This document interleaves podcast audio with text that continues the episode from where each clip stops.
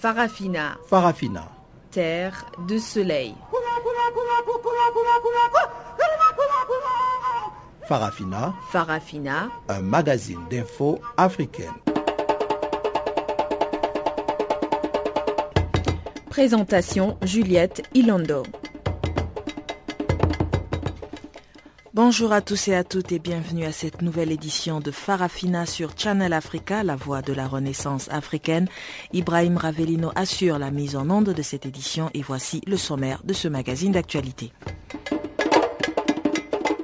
Le Burkina Faso a un nouveau code électoral depuis ce mardi. Les proches de l'ancien chef d'État Blaise Campaoré seront exclus du scrutin d'octobre. Au Niger, les travailleurs licenciés du géant nucléaire Areva sont en colère. Ils qualifient de déplacer les propos du président nigérien sur leur indemnisation. Les acteurs du processus électoral togolais se disent satisfaits du rapport du comité de suivi du processus électoral de l'Organisation internationale de la francophonie. Voilà donc pour les titres et place à présent au bulletin d'actualité présenté par Jacques Kouakou.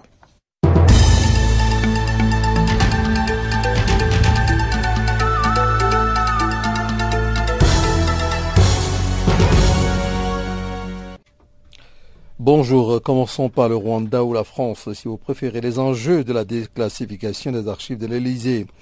L'annonce à valeur de symbole mardi 7 avril, jour marquant la 21e commémoration du génocide des Tutsis du Rwanda, l'Élysée faisait savoir que les archives de la présidence de la République française portant sur le Rwanda de 1990 à 1995 seraient déclassifiées. La décision a été signée par le secrétaire général de l'Élysée, Jean-Pierre Jouyet, et contresignée par l'ancien ministre Dominique Bertinotti, mandataire des archives de la présidence de François Mitterrand. Le recensement des documents concernés, qui comprennent des notes des conseillers diplomatiques et militaires de l'Élysée, des comptes rendus de conseils restreints de défense ou de réunions ministérielle aurait commencé il y a un an sous la houlette du secrétaire général de la Défense et de la Sécurité nationale, en abrégé SGDSN. Les archives de la mission parlementaire d'information présidée par Paul Kiles en 1998 seront également déclassifiées. Le matin même, dans une tribune parue dans le quotidien Libération, une cinquantaine de personnalités dénonçaient euh, dans une lettre ouverte à François Hollande le silence officiel des autorités françaises sur le génocide contre les Tutsis, en particulier sur les responsabilités d'une poignée d'anciens hauts responsables français, rappelant que Nicolas Sarkozy est depuis 1994 le seul président de la République à avoir admis les graves erreurs d'appréciation commises par les autorités françaises de 1990 à 1994. Les signataires appelaient son successeur à énoncer avec clarté la vérité sur le génocide contre les Tutsis au Rwanda en 1994. Kenya, des ONG et des sociétés de transfert soupçonnées de financer les Shebab. Le Kenya soupçonne 85 personnes et organisations, dont les principales compagnies de transfert d'argent vers la Somalie et d'importantes ONG kenyanes, de liens avec les Shebab somaliens, selon le journal officiel à JO, publié mercredi.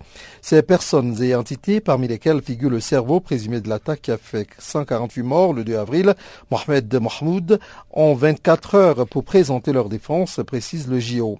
Le ministère kenyan des Finances avait précédemment annoncé que les comptes bancaires des personnes et entités suspectes seraient gelés avant qu'une enquête plus poussée ne détermine si ces liens sont avérés. Pour la première fois hier, nous avons établi une liste de personnes et d'entités qui pourraient être impliquées dans des activités de soutien au terrorisme, a déclaré à la presse Kamau Tougué, haut fonctionnaire au ministère.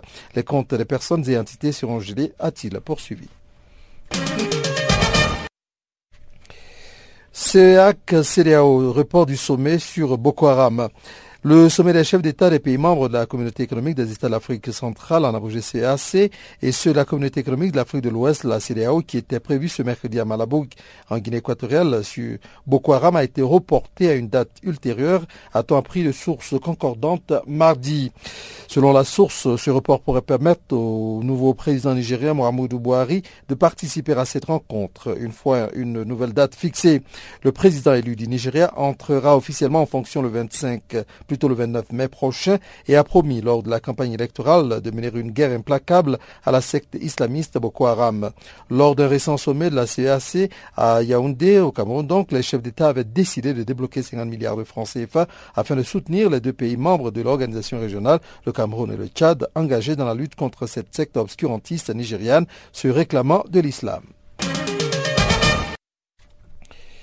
Côte d'Ivoire à présent, parlons de la stratégie qu'entend appliquer le FPI, désavoué par la justice ivoirienne. La décision est tombée comme un coup près. Vendredi 3 avril, le tribunal de première instance d'Abidjan a confirmé Pascal Afinguesson dans ses fonctions de président du Front populaire ivoirien, interdisant du même coup à Aboudraman Sangaré et les frondeurs du parti de Laurent Gbagbo d'utiliser le logo et le nom du parti. C'est une victoire très importante pour Afinguesson puisqu'il est aujourd'hui l'unique patron légal du FPI. Cette reconnaissance juridique lui octroie le contrôle des compte du parti au moment où le gouvernement vient d'annoncer son intention de participer au financement des formations politiques. Afin a plutôt affi réclame d'ailleurs 3 milliards de francs CFA d'arrêt au gouvernement au titre de ce financement pour les années 2007 à 2012. Dès lors, comment les frondeurs peuvent-ils rebondir? Leur première réaction a été de modifier leur organigramme. Exit Sangaré Alphonse Douati, remplacés au poste de président par intérim et de secrétaire général du parti par Laurent Akoun et ex-directeur du protocole de Laurent Gbagbo. Cette décision est purement pratique. Sangaré et Douati étant tous les deux visés par la décision de justice, ils ne pouvaient plus exercer ses fonctions, explique membre de la mouvance. Mais dans les faits, Sangaré est toujours le patron. Terminons avec euh, la Grèce et euh, la Russie. Tsipras qui dit abandonner le cercle vicieux des sanctions contre la Russie. Le Premier ministre grec Alexis Tsipras a appelé mercredi aux côtés du président russe Vladimir Poutine à Moscou à abandonner le cercle vicieux des sanctions prises par l'Union européenne à l'encontre de la Russie pour son rôle dans la crise ukrainienne. Pour résoudre cette crise profonde en Ukraine, il faut abandonner le cercle vicieux des sanctions qui ne contribue pas à la défense du droit international, a-t-il déclaré lors d'une conférence de presse commune retransmise à la télévision russe. Selon lui, le respect et la mise en œuvre des accords de paix de Minsk restent la clé de la résolution de ce conflit dans l'est de l'Ukraine qui a fait plus de 6000 morts en un an. M. Tsipras a également déclaré que l'économie grecque avait grandement souffert de l'embargo alimentaire décrété par la Russie l'été dernier dans le cadre de sa politique de contre-sanctions. Le Premier ministre grec a en outre rejeté les mises en garde de ses partenaires européens sur sa visite de deux jours à Moscou en pleine crise ukrainienne qui a provoqué une dégradation des relations entre l'Union européenne et la Russie. La Grèce est un pays souverain et a le droit inconditionnel de mener une politique internationale multiforme et a utilisé son rôle politique en tant que pays européen, méditerranéen et balkanique, a-t-il lancé.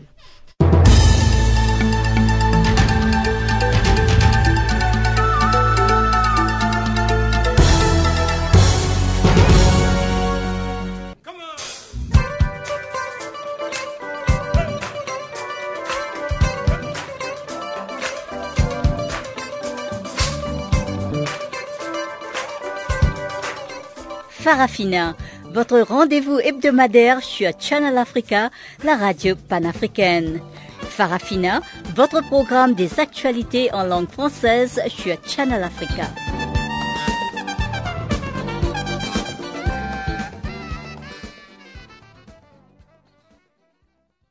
Encore une fois, bonjour à tous et la première nouvelle de cette édition de Farafina nous emmène au Burkina Faso. C'est officiel depuis mardi soir, le Burkina Faso a un nouveau code électoral voté par 75 députés pour, 10 contre et 3 abstentions. Ce nouveau code interdit aux partisans du président déchu Blaise Compaoré de participer au scrutin d'octobre. Ce code électoral a été voté quelques jours après l'arrestation de trois ex-ministres de Blaise Compaoré. Plus de détails avec Clément Savadogo, porte-parole du mouvement du peuple pour le progrès. Hier encore, il y avait une situation un peu lourde là, mais bon, c'est bien passé finalement. En tout cas, nous, euh, en tant que composante euh, des signataires de la transition, de la charte de la transition, nous sommes euh, d'autant plus satisfaits qu'il s'agit de conforter les acquis en matière de démocratie dans notre pays ne sert à rien de faire une insurrection et de se retrouver encore dans une démocratie complètement euh, alambiquée et vraiment euh, qui tourne en rond sur des vieilles pratiques. Et combien de députés ont voté? Il y a 75 députés qui ont voté pour, 10 contre et 3 abstentions. Ça, euh, naturellement, cela montre que l'unanimité était quasi totale. Au niveau des, des partis politiques de l'ex-opposition et de la société civile, et même des composantes euh, militaires. Euh, toutes ces composantes étaient liées contre seulement les représentants de l'ancienne majorité, c'est-à-dire de l'équipe de l'Est comparé et du Front républicain. Mais quelle est votre réponse par rapport euh, au fait qu'aujourd'hui il parle de violation de droits civiques? Ah ben, il n'y a pas de violation de droits civiques. On ne peut pas faire indéfiniment dans l'impunité euh, dans nos pays. En matière de démocratie, il y a également des, des référentiels. La charte africaine de la démocratie a prévu en son article 25 de punir ceux qui auraient été euh, des instigateurs euh, de mesures contre la démocratie et contre l'alternance. Au moment d'appliquer ces dispositions, on ne peut pas euh, se lever et, crier à à dia euh, contre une atteinte aux droits civiques ou aux droits de l'homme. Non. Ce sont des dispositions qui sont valables dans nos pays que nos chefs d'État ont ratifiées, qui ont été ratifiées par Blaise Compaoré. N'est pas la transition burkinabé qui a ratifié ces textes, c'est Blaise Compaoré lui-même. Alors, on ne peut pas prendre des textes pour que ça soit appliqué à d'autres personnes et jamais à soi. Depuis qu'il y a eu l'insurrection populaire, les anciens hommes du pouvoir n'ont pas été inquiétés par la justice. Est-ce qu'aujourd'hui il faut dire simplement que c'est euh, à cause du fait que la transition fonctionne comme il le faut qu'aujourd'hui ceux qui ont commis des crimes doivent répondre de leurs actes? Oui, on peut dire comme ça, mais il faut aussi noter que euh, il, y a, il fallait un temps pour faire des audits. Hein, parce qu'on ne peut pas se mettre à poursuivre des gens comme ça euh, dans des soupçons, à travers des simples soupçons. Donc, euh, l'ASE, l'autorité supérieure de contrôle, a eu le temps d'organiser des audits dans l'ensemble des départements ministériels, euh, dans les mairies, etc. Et a donc euh, aujourd'hui des dossiers euh, en main qui permettent d'interpeller des gens de, de, les mettre en examen, de les entendre. Euh, sur la base de ces dossiers que, effectivement, il y a maintenant euh, un déroulement de ces procédures-là. Bon, donc il fallait bien du temps pour en arriver là. Et l'ex-président Blaise Compaoré doit-il être inquiété euh, dans le cadre de, ce processus? Alors pour le moment, je ne saurais vous le dire. Je sais que le mouvement burkinabé des droits de l'homme a engagé une procédure contre lui, euh, son petit frère et d'autres euh, personnalités, considérées comme étant les, les instigateurs euh, des événements qui ont donné lieu à des tueries. Alors, s'il y a des morts, forcément, il faut que quelqu'un réponde. Et donc, en l'occurrence, l'ancien régime euh, maintenant, est-ce qu'en plus de cette procédure engagée par le mouvement burkinabé des droits de l'homme, euh, les, autorités de la transition elles-mêmes ont d'autres affaires, d'autres dossiers contre lui. Pour le moment, je ne saurais vous le dire. Et du Burkina Faso, nous nous rendons en Côte d'Ivoire. Comparution mardi de Marie-Odette Lourougnon, la présidente des femmes du Front populaire ivoirien, parti de l'ex-président Laurent Gbagbo, a été arrêtée la semaine dernière lors d'une manifestation. Marie-Odette Lourougnon a été déférée mardi devant le parquet en compagnie de six co-accusés, puis renvoyée dans les geôles du commissariat central. Depuis son lieu de détention, la présidente des femmes du FPI revient sur les événements qui ont précédé son arrestation. C'était le vendredi dernier, le vendredi 3, là. Il devait avoir une station de charge entre la nouvelle direction de notre voie et l'ancienne. Donc nous, nous sommes allés soutenir la nouvelle direction. Quand on est arrivé, il y avait déjà un grand dispositif, un dispositif impressionnant de la police. Donc on n'a même pas eu accès et aux yeux et au bâtiment. Et nous nous sommes mis très loin du bâtiment en attendant que nos camarades qui devaient être installés arrivent. Et c'est là, jusqu'à la politique avait été courtoise, subitement, elle a changé et elle a commencé à nous gazer. Alors que il nous a même prêté le hangar sous lequel elle était assise. Et c'est sur ce hangar-là que subitement, elle a commencé à nous mettre de, de, du gaz lacrymogène. Et dans la débandade, là, nous nous sommes retirés et nous nous sommes retrouvés à 100 mètres des lieux sur euh, la suite d'un terrain de l'église de l'incarnation. C'est là-bas qu'ils sont allés encore me gazer. Et c'est là-bas qu'ils m'ont pris avec mes, dans la, dans la violence et ils m'ont mis dans leur cargo. Avec moi, ils ont pris euh, six autres, c'est-à-dire une femme et, quatre garçons. Ça veut dire nous sommes six. Et donc, depuis le vendredi, nous sommes enfermés à la préfecture, au sous la préfecture de police de Côte d'Ivoire. Mais là, vous êtes où? Ils ont fait semblant, ils nous ont amenés au parquet. Au parquet, il n'y avait personne pour nous écouter. Euh, après notre passage, bref, sur le substitut du procureur, on nous a demandé d'aller chez le procureur de la République. Nous sommes restés là-bas sans pouvoir le voir jusqu'à jusqu'à 19h où on nous a dit de retourner à la préfecture et qu'il y avait un complément d'interrogation, c'est-à-dire euh, fallait nous auditionner à nouveau. Et ces questions-là, complémentaires, ont été préparées par le procureur que nous n'avons pas vu. Hein que nous n'avons pas vu au parquet. Mais il a pu transmettre les questions à la préfecture de police. Et donc hier, euh, nous avons été assistés par notre avocat. Il y a trois autres qui vont passer aujourd'hui. Certainement, c'est après ça qu'ils vont lui donner le dossier au procureur. Donc nous sommes enfermés depuis, depuis le vendredi. Mais est-ce qu'on vous a quand même donné le motif euh, de cette arrestation? On dit qu'il y a eu trouble à l'ordre public. Le fait que nous soyons allés à ce bâtiment-là, et on ne devrait pas y aller, parce qu'il y a des problèmes entre deux parties du FPI, c'est-à-dire le, FPI, une partie qui a fait A et une partie que Aboudraman Zangaré a. Donc, euh, nous là, nous sommes avec Aboudraman Sangaré, on n'avait pas le droit d'aller à cet endroit. Mais est-ce qu'il fallait obtenir une autorisation avant de, vous rassembler Non, non, non, il n'y avait pas d'autorisation parce que nous ne partions pas manifester. Nous partions pour soutenir la nouvelle direction qui devait s'installer. On ne partait pas pour défier la police, on ne partait pas non plus pour attaquer la police, on ne partait pas en fait pour des palabres ni pour un affrontement. La police, elle a été très courtoise et elle a changé brutalement sur ordre, sans nul doute de sa hiérarchie. Nous n'avons pas compris le changement brutal de la police qui s'est mis à nous garder alors que nous étions assis là où elle-même elle a demandé qu'on. Ils vont donner les complémentaires à cet événement, ils vont finir de nous auditionner aujourd'hui. Et puis, quand ils vont transmettre au procureur, c'est là que nous serons situés. Et quelles sont les conditions de votre incarcération on n'est pas torturé, mais un prisonnier que tu envoies là, tu lui donnes à manger, tu lui donnes de l'eau à boire, tu il a, euh, le prisonnier, il a ses droits. Et il faut respecter ses droits.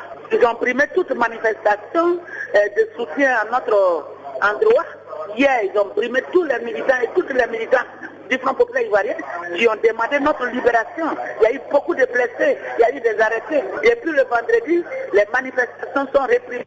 Madame Odette, est-ce que vous pensez qu'il y a encore un avenir euh, au sein du FPI en tant qu'entité euh, pro-Bagbo? Oui, mais le FPI, c'est fini. Qui sait, ils ont pris la tête. C'est parafine, tant que nous avons été pourris, hein. nous ne sommes pas d'accord sur la collaboration tout azimut avec le pouvoir, nous sommes la cible. Et je pense que je suis une des, euh, cibles. Ils ont eu l'occasion, quoi. Où ils sont là, c'est pour me déférer à la maison d'arrêt. Direction Niger à présent. Au Niger, avec le report de la mise en exploitation de la mine d'uranium d'Imouraren par le géant français du nucléaire Areva, près de 1000 travailleurs ont été licenciés. Un plan social est en discussion actuellement pour ces travailleurs. S'exprimant récemment sur la situation de ces derniers, le président nigérien a déclaré que des indemnités leur ont même déjà été accordées. Déclaration que les dix travailleurs ont trouvé déplacée.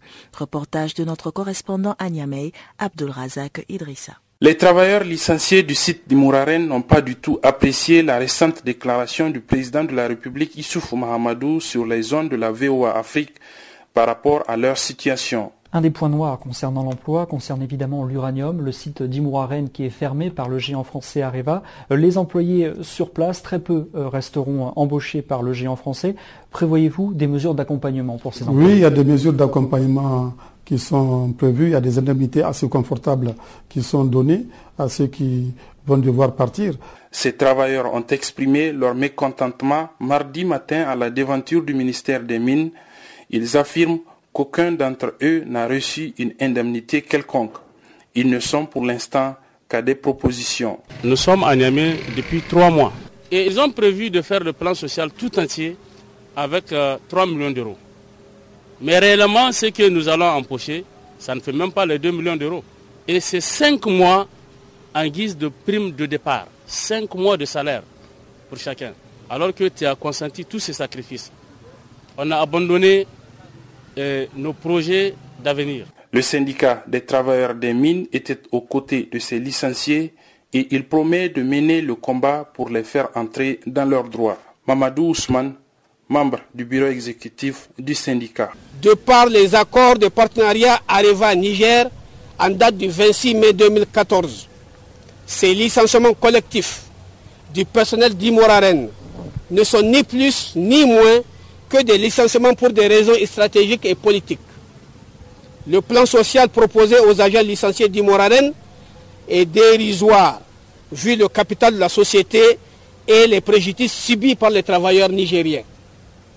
L'État du Niger et Areva ont tous les deux une responsabilité sociale dans la gestion de ce dossier. Par conséquent, nous réclamons des indemnités et des mesures d'accompagnement assez confortables en réparation de tous les préjudices que nous a fait subir et ce, dans les plus brefs délais. Abdullah Razak Idrissa à pour Canal Africa. Au Togo, on attendait toujours ce mercredi la conférence de presse du comité des experts de l'Organisation internationale de la francophonie. Ces experts devaient soumettre leur travail de consolidation du fichier électoral au Togo. La séance n'a pas été confirmée, mais mardi, ils ont présenté aux différents partis politiques et diplomates leur rapport au cours d'une séance marathon du comité de suivi du processus électoral. Les conclusions du comité ont satisfait tous les acteurs du processus électoral togolais, selon Claude Créco, analyste indépendant. L'OIF, les experts de l'OIF ont rencontré le corps diplomatique et les, tous les partis impliqués dans l'élection hier. Donc ils ont fait le comité de suivi et ils sont sortis satisfaits du travail de toutes les parties. Ils sont, sont sortis satisfaits. Euh, je crois qu'ils ont dit que le processus peut continuer, quoi. Que ce soit l'opposition ou le pouvoir, quoi. Et est-ce qu'ils ont abordé la question du fichier électoral? Oui, c'était justement ça, la question du fichier électoral. Après le travail de, des experts de l'OIF, même l'opposition est satisfaite. Et ils ont estimé le truc à, à, 3 millions et quelques. Quoi. Donc ils n'ont pas, tout ce qui avait été dit euh, de façon alarmiste n'était pas vérifié. A priori, c'est ce qu'ils ont dit. quoi. Donc l'actuel fichier électoral est fiable? Oui, c'est fiable, mais ils ont fait quelques corrections. Donc il y a eu quelques doublons mais ce n'était pas exagéré comme l'opposition l'avait dit. Ça veut dire que donc euh, la date des élections du 25 avril est maintenue C'est maintenu et aujourd'hui, il doit y avoir normalement un conseil des ministres qui doit prendre le décret convoquant le corps électoral. Parce que la campagne devra commencer normalement le vendredi le 10 pour se terminer le 23. Donc là, euh, aujourd'hui, il doit y avoir un conseil des ministres qui doit prendre ce décret-là pour que la, la campagne commence le 10. Donc sans avoir pris ce décret-là, donc la campagne ne pourra pas avoir lieu.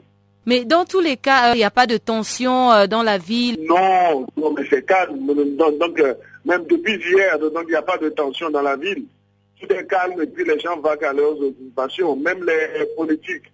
La présidente de CAP 2015, le parti qui, la coalition qui soutient Jean-Pierre Fabre.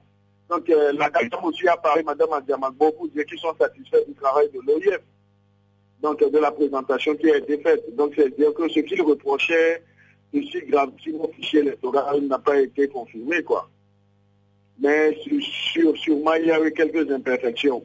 Donc, on attend le, point de presse de l'OIF pour savoir, quoi, ce, ce qu'ils se sont dit exactement.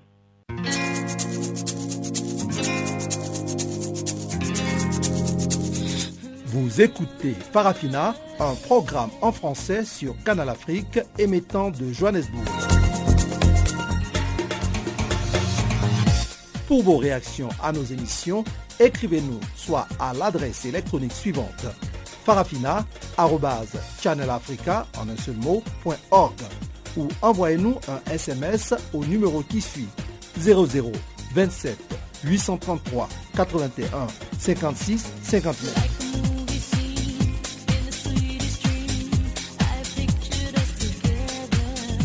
Notre adresse électronique farafina.channelafrica en un seul ou par SMS 0027 833 81 56 59.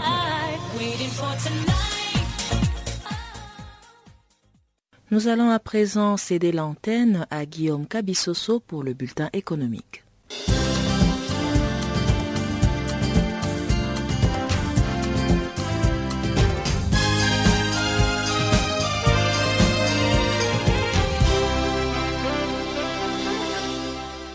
Chute du prix du pétrole, Total continuera à investir au Congo. En dépit de la chute du prix de l'or noir sur les marchés mondiaux, le groupe pétrolier Total continuera d'investir au Congo. Ce sont du moins les assurances qui ont été données au président congolais par les directeurs Afrique du groupe Total. Denis Sassou Nguesso et Guy Maurice ont fait un tour d'horizon du secteur pétrolier congolais au cours des entretiens qu'ils ont eus à Brazzaville. À en croire Guy Maurice, la baisse du prix du baril de pétrole et de la production pétrolière du Congo n'est pas une fatalité. Pour preuve, Total continuera non seulement d'investir au Congo en dépit de la crise, mais sa compagnie a promis d'inaugurer Moyo Nord à la fin de 2015, un projet d'un champ pétrolier déjà en cours d'exécution. D'une capacité de 140 000 barils de pétrole par jour, Moyo Nord aura au total 28 puits sous-marins auxquels s'ajoutent 17 puits supplémentaires développés à partir d'une plateforme nouvelle. Si les réserves de ces champs pétroliers sont estimées à 325 millions de barils, son exploitation effective permettra d'augmenter la production pétrolière de la filiale des Total à 200 000 barils par jour au minimum. Selon les PDG des Total Congo, son entretien avec les chefs de l'État leur a permis aussi d'examiner les mesures qui doivent être prises et qui permettront de faire face à ces moments difficiles pour qu'on puisse rebondir les moments venus, a-t-il ajouté premier opérateur pétrolier au Congo, devant Eni Congo, Total est présent au Congo depuis les années 60. Sa production est estimée à un peu plus de 60% de la production nationale. Au Cameroun, MTN et Orange bientôt devant la justice. La Ligue camerounaise des consommateurs entend traîner MTN et Orange devant les tribunaux. LCC accuse ces deux opérateurs de la téléphonie mobile des fausses promesses et leur donne un ultimatum de un mois pour leur permettre de corriger leurs défaillances techniques. Selon Manassé Olga, secrétaire permanent de la LCC, après les renouvellements des licences de MTN et Orange leur permettant l'exploitation des technologies 3G et 4G, les consommateurs, appâtés par une publicité agressive vantant un service Internet euh, haut débit et à des tarifs compétitifs, avaient massivement souscrit pour bénéficier des avantages de cette nouveauté. Au département des télécommunications et à l'agence camerounaise de régulation des télécommunications, on reconnaît avoir reçu plusieurs requêtes des consommateurs dessus qui se plaignent de la qualité des services offerts par ces deux compagnies. La Ligue camerounaise des consommateurs se propose ainsi de saisir la justice à partir du 7 mai prochain pour obtenir les dédommagements des consommateurs à moins d'un arrangement des dernières minutes pour apaiser les uns les autres, on risque d'assister dans les jours qui viennent à un procès fleuve et à rebondissement dans lequel les consommateurs de MTN et Orange entendent se constituer partie civile. Grippe aviaire, les Mali et la Côte d'Ivoire interdisent l'importation du poulet burkinabé. L'annonce de la présence de la grippe aviaire sur les sols burkinabés par les ministres des Ressources animales a créé une onde de choc dans la sous-région. Pour faire face à cette grave situation, les Mali et la Côte d'Ivoire ont tout de suite réagi en vue de contrer une éventuelle contamination sur leurs sols respectifs. Les gouvernements ivoiriens ont ainsi décidé d'interdire les importations de volailles de Burkina Faso. Le président de l'Union générale des consommateurs de Côte d'Ivoire justifie cette décision par le fait que la Côte d'Ivoire dépend en grande partie du poulet burkinabé dont l'importation est estimée à plus de 60%. Pour Kwaku Nguessan, les poulets burkinabés sont importés vivants, donc il y a des soupçons de grippe aviaire. Il vaut mieux prendre les devants pour ne pas que l'on soit surpris. Même mesure de prévention pour le gouvernement malien qui a interdit toute importation et toute commercialisation des volailles en provenance du pays des hommes intègres. Par l'entremise de son ministre du Commerce et de l'Industrie qui a évoqué des raisons de santé publique, le Mali a lancé un appel aux aviculteurs et aux commerçants maliens et burkinabés d'observer scrupuleusement la suspension des importations, brandissant en même temps des menaces de sanctions pour les contrevenants. Il faut dire que la volaille en provenance du Burkina Faso est très prisée dans la sous-région. Mais la mort massive et mystérieuse de près de 500 000 poulets depuis février dans une ferme des Koubri à Ouagadougou avait réveillé les soupçons des autorités, lesquelles avaient vite initié les investigations qui ont conclu à la présence de la grippe aviaire sur les sols burkinabés. L'Algérie abritera le 15e Salon international du monde agricole. La 15e édition du Salon international de l'élevage, de l'agroalimentaire et du développement rural, les SIPA et AgroFood, se propose d'ouvrir ses portes du 14 au 17 mai 2015 à Alger.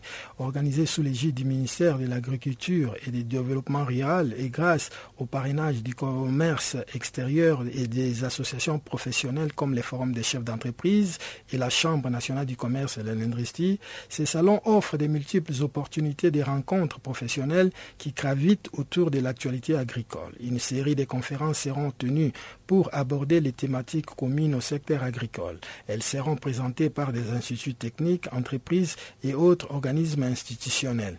Quelques 580 exposants représentant 30 pays y animeront 10 pôles d'activité recensés qui seront présentés au cours de cette manifestation économique.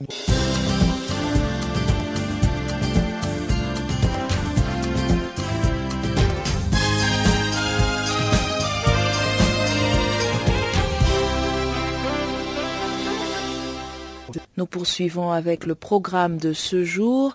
Le Gabon et Madagascar tendent lentement mais sûrement vers l'abolition de la peine de mort dans leur pays, une mesure qui réjouit notamment Amnesty International. Cette organisation a démontré que les mesures sévères prises dans différents pays, y compris la peine de mort, n'a jamais eu d'effet dissuasif sur les crimes ou encore le terrorisme. Anne Denis de Amnesty International nous en dit plus.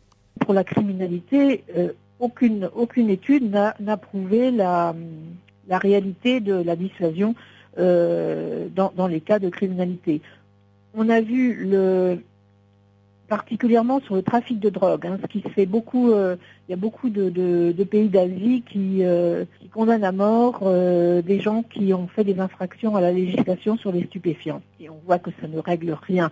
L'Iran condamne à mort beaucoup pour les stupéfiants ils sont quand même toujours la plaque tournante de, l'opium dans la région. Et donc, effectivement, euh, ça n'a pas, ça d'action dissuasive sur les gens. En Indonésie, on a vu que reprendre aussi les exécutions pour euh, raison de trafic de drogue, et euh, visiblement, ça ne change rien au trafic. Donc, non, la peine de mort ne règle pas ces problèmes-là. Et le rapport mentionne également euh, l'abolition de la peine de mort, notamment euh, à Madagascar et au Gabon. Est-ce que vous voyez ça d'un bon œil C'est un progrès pour ces deux pays, euh, justement, qui tendent vers l'abolition? Absolument. Il y a vraiment des, points positifs, si vous voulez, en Afrique. Donc l'Assemblée nationale de Madagascar a approuvé le projet de loi euh, proposant l'abolition de la peine de mort. Il faut que maintenant le président euh, la signe pour euh, la promulguer en loi. on a vu aussi donc le bon, il y a plusieurs il y a plusieurs États qui, qui, ont des projets de législatifs hein, visant à l'abolition de la peine de mort. Le Burkina Faso devait effectivement avoir un un projet de loi qui devait être présenté visant l'abolition, avec la démission euh, du président et les troubles un peu qui, qui, ont, qui ont suivi. Donc, si vous voulez, c'est un peu, c'est encore un peu flou. Mais il y a un vrai mouvement qui va vers euh, vers l'abolition. Il y a aussi euh, le Ghana qui devait mettre en œuvre l'abolition dans son dans, le, dans sa nouvelle constitution. Pour l'instant, on en est encore resté un petit peu au stade de, enfin, d'attente de, d'action à ce niveau-là. Euh, le, on a vu aussi les, pays, si vous voulez, qui ratifiaient le second protocole facultatif au pacte international relatif aux droits civils et politiques, euh, comme le Gabon. Et ça, c'est tout à fait positif puisque ce, puisque ce protocole, euh, si vous voulez, vise l'abolition totale de la peine de mort. Donc effectivement, en Afrique, il y a un vrai mouvement euh, vers l'abolition. Alors ça prend du temps parfois, mais nous sommes quand même en Sierra Leone, c'est pareil, on doit, on doit, on doit voir des, des, progrès qui doivent arriver. on a au Tchad aussi, enfin, on, a des, des, modifications qui sont qui doivent être faites dans les codes pénaux de, de, ces pays-là, et nous sommes assez confiants sur sur l'avenir de, l'abolition sur le continent africain. Est-ce que l'on peut dire par la même occasion que le système judiciaire de ces pays euh, est en train d'être renforcé? Alors, euh, bon, c'est bien entendu, cela dépend des, ça dépend des pays. Il le, grand problème souvent, c'est euh, les, que les procès, dans certains pays, les procès, les condamnations sont, sont faites par des tribunaux militaires qui jugent des civils pour des crimes de droit commun, comme par exemple en République démocratique du Congo. Euh, ce, genre d'action euh, judiciaire, si vous voulez, par, euh, par un acte de, tribunaux militaires vis-à-vis des civils est naturellement pas la bonne solution. Les conditions de détention dans les prisons en Afrique sont très souvent épouvantables et donc là, effectivement, il y a quand même du chemin à parcourir mais on voit quand même euh, apparaître une véritable euh, volonté dans, dans, ces pays à mettre en place des codes qui euh, respectent un peu plus les, droits humains et qui sont quand même qui sont qui sont en progrès si vous voulez sur sur les années précédentes. Il y a quand même il y a quelque chose d'assez intéressant quand même pour les États qui sont membres de l'Union africaine. Sur les 54 États donc euh, qui sont membres de l'Union africaine, euh, il y a euh, n'y a que quatre pays qui ont qui ont procédé à des exécutions.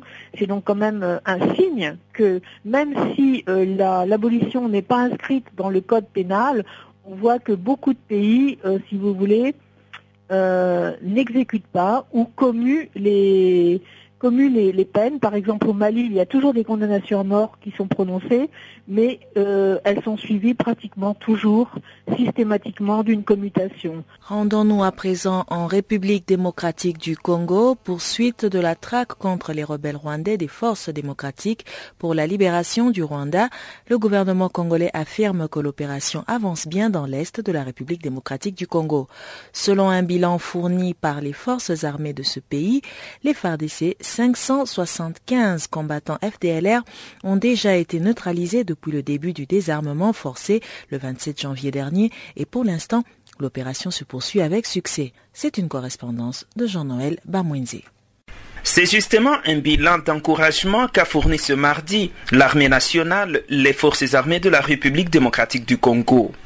575 combattants des forces démocratiques pour la libération du Rwanda FDLR neutralisés, plusieurs quartiers jadis sous leur contrôle et un nombre important de matériels récupérés par l'armée nationale, Autant de détails sur lesquels revient le commandant de la troisième zone de défense qui comprend les provinces du Nord et Sud Kivu, le Maniema et la province orientale.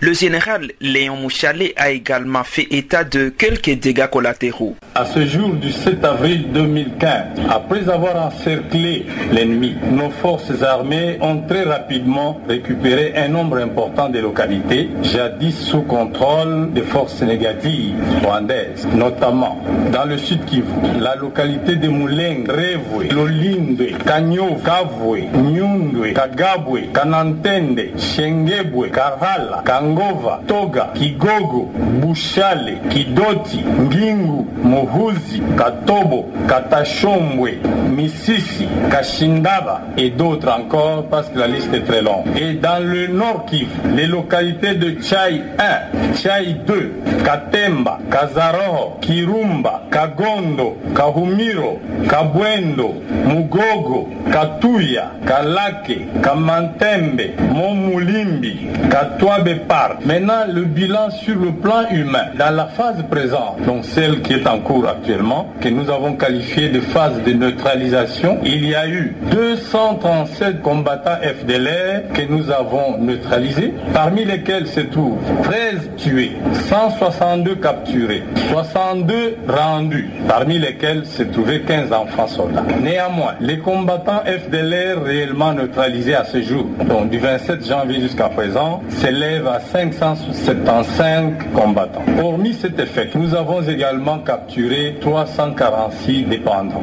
Sur le plan matériel, nous avons récupéré sur les FDLR 76 AK-47, 2 pistolets, un RPG-7, 2 Uzi, un R4, un mortier 60, des roquettes de 40 mm, 11 bombes de castor, 6 obus de mortier 60, 5 grenades défensives, 9 chargeurs, 300 cartouches de 54 mm, 100 cartouches de 39 mm, 5 roquettes de 107 mm, un groupe électrogène, 2 phonies, 10 Motorola, une batterie, 2 microscopes. Sur le plan humanitaire, nous avons enregistré les dégâts collatéraux suivants.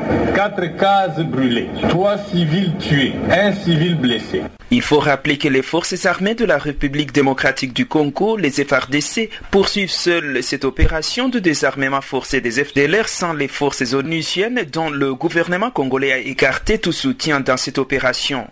Mais en tout cas pour le chef de la mission des Nations Unies ici en République démocratique du Congo, Martin Kobler, qui a estimé avoir constaté des faiblesses sur le terrain, la présence des casques bleus est très importante aux côtés des FRDC. Jean-Noël Bamoisé, Channel Africa, Kinshasa. Toujours en République démocratique du Congo, la province du Nord Kivu passe un peu d'accalmie en dépit de la traque des FDLR par l'armée congolaise. C'est ce qu'a déclaré l'ancien porte-parole de la société civile du Nord Kivu, maître Omar Kavota, lors de son interview avec Channel Africa. Nous suivons donc le bilan de la province du Nord Kivu avec maître Omar Kavota. La plupart des menaces, c'était du M23 qui pouvaient avoir des ramifications même au fait des zones sous contrôle de, du pouvoir public. Quand cela ne tient, nous avons tenu tête et grâce à, à ce soutien, grâce à, à, cette confiance de la population et de nos composantes, nous avons su euh, nous maintenir en dépit des épines qui étaient parsemées sur notre passage. Et nous sommes fiers d'avoir joué en toute neutralité ce, ce travail de, des porte-parole, c'est suivi des, vice-présidents au sein de notre coordination. Et nous pensons que euh, peut-être ça pourra servir d'exemple pour les autres qui viendront après nous. Et si nos pères estiment que nous avons encore un rôle à jouer, nous serons toujours disposés à les jouer tant que nous avons leur mandat. Et si vous devez faire un état de santé de la province du Nord Kivu que vous représentez, qu'est-ce que vous pourrez dire sur son état de santé, son état sécuritaire, son état social? Comment se porte la, province du Nord Kivu actuellement? À ce jour, la province du Nord Kivu traverse une accalmie, mais une accalmie, euh, qui reste précaire parce que oh, elle continue à traverser euh, euh, l'influence de, de, forces négatives. Vous savez que dans la partie nord de la province, l'armée fait face encore à cette force négative, les ADF Nali et les alliés dans la zone de, de Beni. Il y a en dehors de ces ADF Nali le FDLR au sud de la province et d'autres milices, Maïmaï, Paréco, Tcheka, Simba, qui continue à déstabiliser la paix, la sécurité. L'autorité de l'État est à consolider dans plusieurs endroits de la province, n'a déplaise la débâcle du M23. Mais sur le plan euh, développemental, c'est une province qui est à pleine croissance. Mais cette croissance n'est possible que lorsque le climat sécuritaire est stable. C'est à ce niveau-là que nous continuons à interpeller les autorités, la MONISCO, donc la communauté internationale dans son ensemble, pour que euh, des efforts soient consolidés sur le plan sécuritaire, parce que euh, la sécurité est tributaire du développement et même de l'essor économique de, euh, de la province. Nous continuons à croire qu'il y a lieu d'espérer et cet espoir passe par notamment la consolidation de l'autorité de l'État à travers cette province qui continue à enregistrer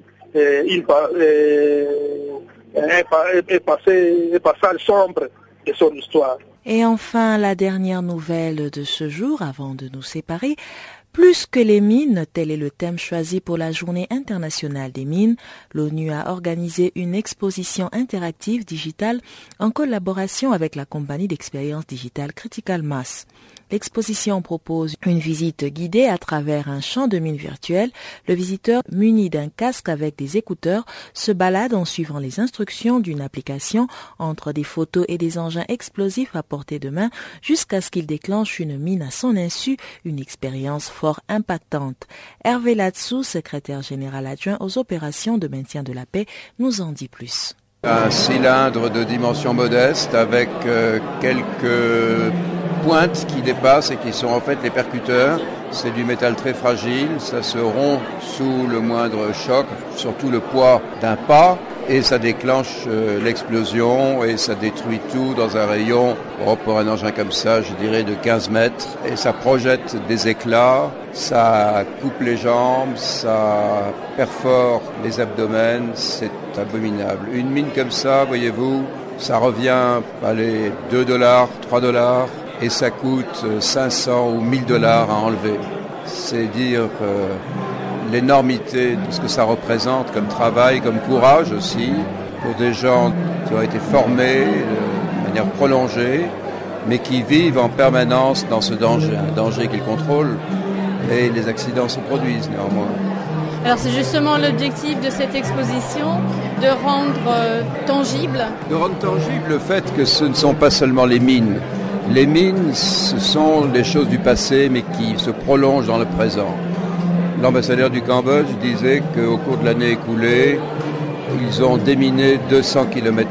200 km, qu'est-ce que c'est à l'échelle d'un pays? Et le coût de ce déminage, c'est plus de 400 millions de dollars. Alors il y a ça, il y a ces mines, les héritages des conflits passés, et même malheureusement de certains conflits encore actuels, même si les mines antipersonnelles sont devenues illégales mais certains les utilisent encore. Mais en plus, il y a tout le problème des explosifs qui n'ont pas fonctionné et qui restent euh, une menace pour euh, les gens. Ce sont des obus, ce sont des roquettes, ce sont des balles explosives qui, simplement arrivées en fin de trajectoire, se sont retrouvées quelque part et à portée de main et qui posent un risque permanent pour tout le monde, les enfants, mais aussi les paysans qui ne peuvent pas cultiver leurs terres, les commerçants dont les activités sont terriblement handicapées quand les routes, les chemins sont minés ou sont euh, parsemés d'explosifs euh, non utilisés. Donc voilà, c'est tout cela qui nous mobilise et je crois que dans tant de pays qui sont encore en crise dans le monde, c'est une réalité de tous les instants, y compris même la Centrafrique, par exemple. Alors vous mentionnez la Centrafrique, le problème des mines est important en République centrafricaine? C'est pas un problème de mines en Centrafrique qu'un problème de munitions non explosées dans les différentes phases de combat, et puis euh, des stockages de munitions jusque dans les principales installations militaires du pays, dans des conditions qui étaient l'horreur. Je me souviens dans l'un des garages de la principale caserne de Bangui, à deux pas du palais présidentiel, dans un simple garage, 20 ou 30 tonnes de vieilles munitions complètement rouillées, corrodées, à la merci d'une euh, quelconque étincelle qui aurait fait exploser tout cela. Il y avait des obus de mortier qui étaient vieux de 40 ans, mais rouillés au dernier degré. Donc notre métier, c'est aussi cela, c'est de faire en sorte que les stockages soient faits dans des conditions qui offrent euh, une sécurité suffisante. Vous vous souviendrez que Brazzaville, il y a deux ans et demi, les arsenaux de l'armée congolaise a explosé et on a vu les conséquences que ça a entraîné à Brazzaville, jusqu'à Kinshasa, de l'autre côté du pool. C'était énorme. Donc c'est un vrai danger. Il faut le maîtriser. Nous tendons lentement mais sûrement vers la fin de ce magazine d'actualité, mais avant de nous séparer, nous allons de nouveau céder l'antenne à Guillaume Cabissoso pour le bulletin des sports.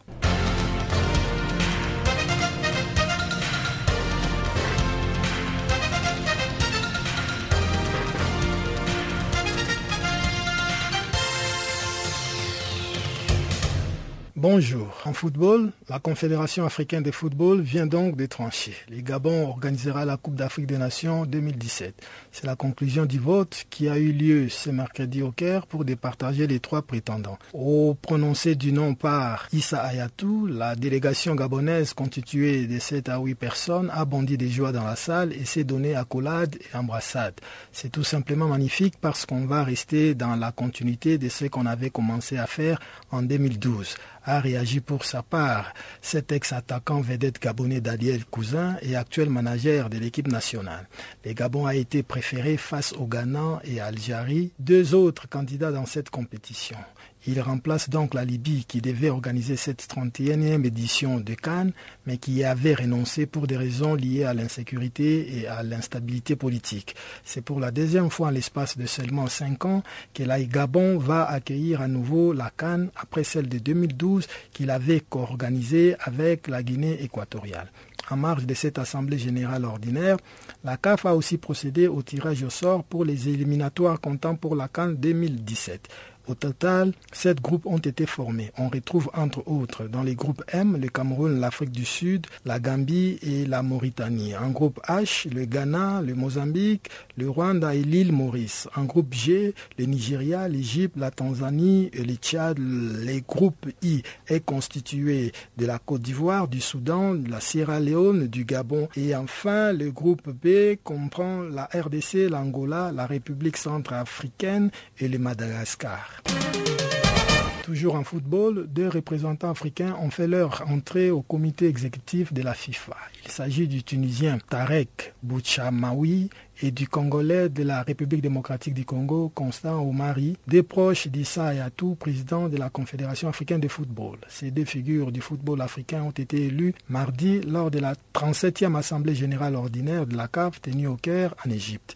Il remplace à ces postes l'Ivoirien Jacques Anouma et l'Algérien Mohamed Raouraoua, qui étaient jusque-là les détenteurs de ces deux postes réservés à l'Afrique au sein du comité exécutif de la FIFA. Contrairement à Mohamed Raouara, l'Ivoirien briguait ses postes pour la troisième fois consécutive. Et s'il y était élu, Jacques Anouma serait devenu membre permanent du comité exécutif de la FIFA. Autre décision d'importance prise par cette 37e Assemblée générale ordinaire de la CAF, c'est la suppression de la limitation d'âge des 70 ans qui était fixée pour la présidence de la CAF. Beaucoup pensent que cette mesure viserait à permettre au Camerounais Issa Ayatou, 68 ans, de briller un nouveau mandat en 2017 alors qu'il règne sur la CAF voilà maintenant 27 ans désistement de la République démocratique du Congo à l'organisation de la Cannes des moins de 23 ans, le gouvernement a été interpellé à l'Assemblée nationale. Le ministre congolais de la jeunesse et des sports, Samalukonde Kienge, a été interpellé par le Parlement congolais. Il devait s'expliquer sur le désistement de la RDC en décembre à organiser la phase finale du championnat d'Afrique de football de moins de 23 ans, édition 2015. Répondant aux questions des députés, Samalukondo a surtout justifié la position du gouvernement par le manque des fonds nécessaires pour organiser un événement de telle ampleur. Pour le ministre congolais des Sports, les 40 millions de dollars pour la réhabilitation des stades du Mastir et Tata Raphaël à Kinshasa, ainsi que pour l'organisation de la compétition, étaient devenus impossibles à réunir, étant donné que la RDC se prépare à organiser les élections en 2016. Si beaucoup de députés pensent que dans cette affaire, le gouvernement a fait preuve de beaucoup de responsabilités pour n'avoir pas consulté la Fédération congolaise de football avant de prendre sa décision, D'autres, cependant, ont estimé que le gouvernement congolais a fait preuve de beaucoup de responsabilités. Ils sont convaincus que compte tenu de sa grandeur, de son importance et surtout de la place que viennent d'occuper actuellement les léopards dans les classements FIFA 2015, la République démocratique du Congo ne pouvait pas se permettre d'organiser de manière bâclée cette compétition. Toujours en football, Chan 2016, les dates des éliminatoires sont connues. Les dates des éliminatoires de la quatrième édition du championnat d'Afrique des Nations Chan 2016 se joueront entre le 19 juin et le 25 octobre 2015. 42 pays africains se trouvent ainsi sur les points de départ. Ils devront se disputer pour tenter de décrocher leur billet pour la phase finale de la compétition prévue au Rwanda. C'est la conclusion du tirage au sort des éliminatoires de la quatrième édition du championnat d'Afrique des Nations Chan 2016 organisé au Caire par la CAF dimanche. Conduit par son secrétaire général Ichem El Amrani, assisté de Almami Kabeli Kamara, deuxième président de la Confédération et président de la commission d'organisation du Tchad. Ce tirage au sort a confirmé l'existence de six zones telles que constituées dans les statuts de la CAF.